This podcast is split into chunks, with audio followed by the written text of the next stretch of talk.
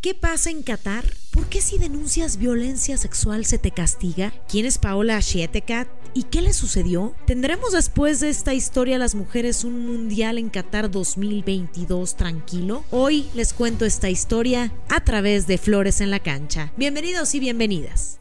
Flores en la Cancha, un podcast con Brenda Flores, exclusivo de Footbox.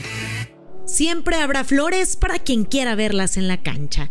Bienvenidos a Flores en la Cancha, un podcast exclusivo de Footbox. Los saludo con mucho gusto Brenda Flores y hoy con una historia desgarradora. Qatar 2022, un mundial libre de violencia, aquí la historia. Paola Shetekat había conseguido el trabajo de sus sueños.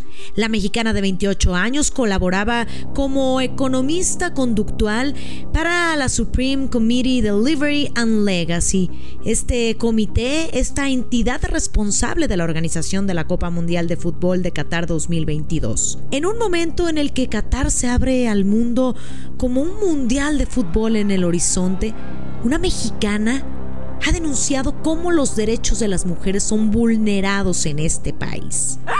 Paola Shetekat llegó a Doha en febrero del año 2022 para trabajar para el gobierno catarí en la organización de la Copa del Mundo. Después de un año y medio de vivir ahí, la experiencia laboral de su vida fue interrumpida el 6 de junio del 2021, cuando una persona que consideraba su amigo se metió a su departamento en Doha mientras ella dormía y la agredió física y sexualmente. Estaba en, en, un departamento eh, al que me acababa de mudar hace poco y eh, una persona de la comunidad latina, a quien yo conocía, entró en la noche y eh, después de que yo me di cuenta, forcejeamos cuando yo trataba de, de reportarlo y obviamente pues su, fuerza superó la mía, terminé yo en el piso, me empezaron a salir marcas en todo el cuerpo y decidí denunciar.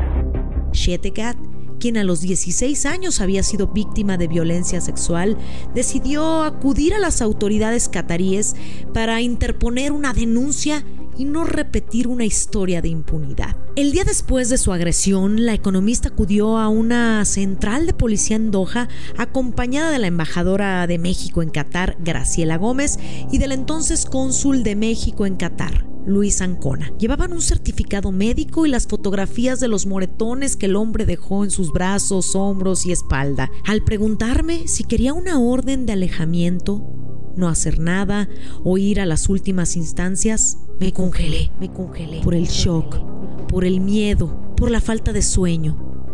Y volteé a ver al cónsul, quien me recomendó ir a las últimas instancias. Así lo escribió Shetekat en el texto titulado Un mundo que parece odiar a las mujeres y que fue publicado el pasado 8 de febrero en el portal del periodista Julio Astillero. El caso dio un giro de 180 grados para Shetekat. Esto fue lo que la economista escribió al respecto. Fueron tres horas de interrogatorio en árabe y en cierto punto me exigieron una prueba de virginidad. Por alguna razón yo había pasado a ser la acusada. Cuando preguntaba por qué exigían que les diera mi celular, me aseguraban que no había cargos en mi contra, que solo querían verificar que no hubiera una relación romántica entre nosotros, pues el agresor se defendió de la denuncia diciendo que yo era su novia. Estas fueron sus palabras de Paola Sheteca. Yo presento una denuncia eh, por agresión y mm, me vuelven a llamar eh, de la estación de policía, pero esta vez me empiezan a interrogar eh, de, de, una manera pues agresiva, todo en árabe, yo sin traductor, y, y entendí que él eh, había dicho que nosotros teníamos una relación como un atenuante y eso, eso jugó en mi contra porque abrió un caso de este, tener una relación fuera del matrimonio que en Qatar es un crimen. Eh, yo ya no era la víctima. Eh, me di cuenta de que eh, en este tipo de casos, como son criminales, son el Estado de Qatar en contra, en contra del acusado, pasó de ser víctima a culpable de sostener una relación extramarital. La ley islámica que rige en Qatar es una de las más liberales entre la comunidad musulmana. Las mujeres pueden conducir, no están obligadas a llevar velo y tienen acceso a educación superior. Sin embargo, todas aquellas que sean víctimas de violencia sexual son juzgadas por adulterio. Hay que recordar que Qatar se maneja con el sistema musulmán, el cual se rige por normas supremas, y una de ellas es el Corán que junto con la Sunna son la base del sistema legal musulmán. Entonces hay una inmensa diferencia con el sistema jurídico de Occidente. Finalmente, Paola recibió la pena del delito de relación extramarital, el cual se castiga con siete años de cárcel y 100 latigazos. Además, la víctima asegura que la policía refirió el caso a la Fiscalía Pública, único lugar donde contó con un traductor. Las no musulmanas no están exentas de recibir un castigo. En el 2016, una turista de los Países Bajos recibió una pena de un año de cárcel y una multa de 845 dólares luego de haber sido violada por un hombre catarí. Las autoridades neerlandesas intervinieron para que su condena fuese reducida a tres meses. La pesadilla en Qatar se terminó el 25 de julio. Shetekat logró salir de Qatar con el apoyo de la Supreme Committee Delivery and Legacy. Nunca había respirado con más alivio que cuando me sellaron el pasaporte. En México paró la adrenalina y empezó un proceso más lento, aunque igual de complejo y doloroso, narra la economista. Actualmente, Se encuentra refugiada en la Ciudad de México. Sin embargo, el proceso judicial continúa su camino en Qatar.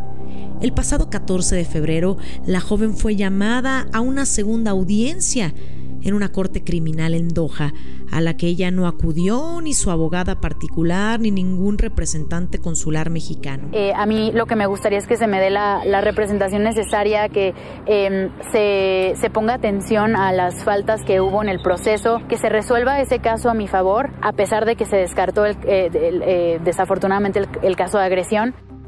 Shetekat ha denunciado el poco apoyo consular que ha recibido durante el proceso judicial observé la poca, o más bien nula preparación de la embajada para actuar en mi defensa. Nadie de las y los diplomáticos hablaba ni un poco de árabe, pero tampoco tenían el menor conocimiento de las leyes locales. Así lo explicó la joven, quien ha hecho hincapié en que fue Luis Ancona, antiguo cónsul en Qatar y actualmente en Bolivia, quien le sugirió ir a las últimas instancias.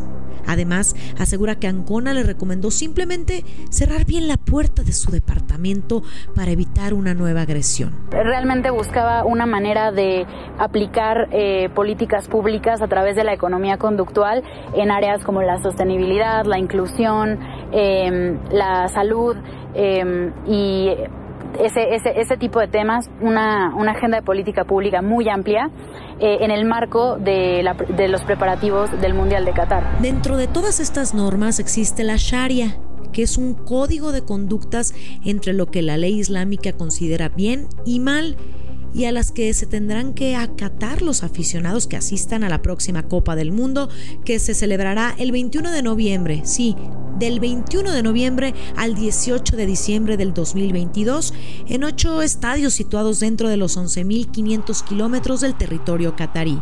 En contraste con las últimas sedes como Rusia, Brasil, Sudáfrica y Alemania, en Qatar solo está permitido tomar alcohol en bares o en restaurantes autorizados. Beber en vía pública o estar en estado de embriaguez es altamente sancionable. Ser turistas no nos da un fuero ni inmunidad. La Sharia aplica en muchos casos a cualquiera que esté en el territorio de Qatar. Esta es la lamentable situación que se vivió en Qatar, la sede del Mundial en 2022 y uno de los países con estrictas leyes punitivas para la sociedad. Por lo cual, tú, amigo o amiga que me estás escuchando, te invito a reflexionar sobre nuestro derecho a vivir un mundial seguro y libre de cualquier tipo de violencia. Y sobre todo seguir apoyando a Paola Shetekat para que pronto llegue la justicia. Yo no quiero que haya una crisis diplomática porque ni, ni soy tan importante para generarla ni creo que eh, es fructífero. Yo quiero tener la opción de, de poder decidir si puedo eh, ir a, si regreso a Qatar o no. Soy Brenda Flores. Gracias por acompañarme en Flores en la Cancha. Los espero el próximo miércoles a través de Footbox. Este es un podcast exclusivo de Footbox. Me despido y recuerden que siempre habrá flores para quien quiera verlas en la cancha. Flores en la cancha con Brenda Flores, podcast exclusivo de Footbox.